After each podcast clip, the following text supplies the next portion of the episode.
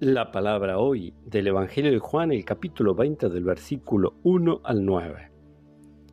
El primer día de la semana, de madrugada, cuando todavía estaba oscuro, María Magdalena fue al sepulcro y vio que la piedra había sido sacada.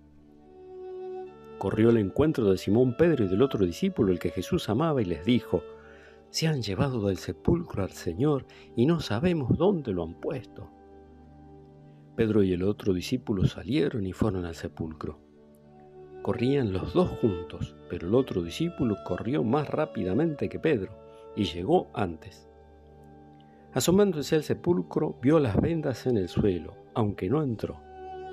Después llegó Simón Pedro que lo seguía y entró en el sepulcro. Vio las vendas en el suelo y también el sudario que había cubierto su cabeza. Este no estaba con las vendas, sino enrollado en un lugar aparte.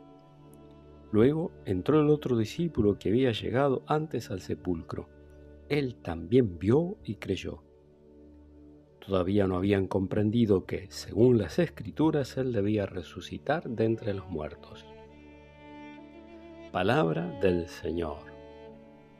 Felices Pascuas de Resurrección para todos.